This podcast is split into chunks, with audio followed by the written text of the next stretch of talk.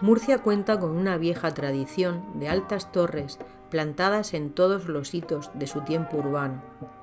Primero fue la de Caramajul, con sus ocho torreoncillos, dando vista al río y dominando la ciudad y la huerta desde un recodo de la muralla musulmana. Luego la de Santa Catalina, en la que el primer reloj de Murcia marcaba las horas ciudadanas y era atalaya y centinela en rebato de moros o ataque de corsarios. Ahora, la torre de la Catedral Murciana es el gran aspaviento vertical de la ciudad. La única soberbia posible de Murcia está en su torre, donde el ademán se descompone y desmesura y engalla un tanto.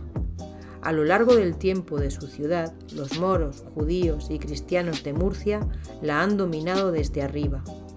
Una torre y bien alta, es natural ambición de una ciudad lisa como la palma de la mano. José Mariano González Vidal.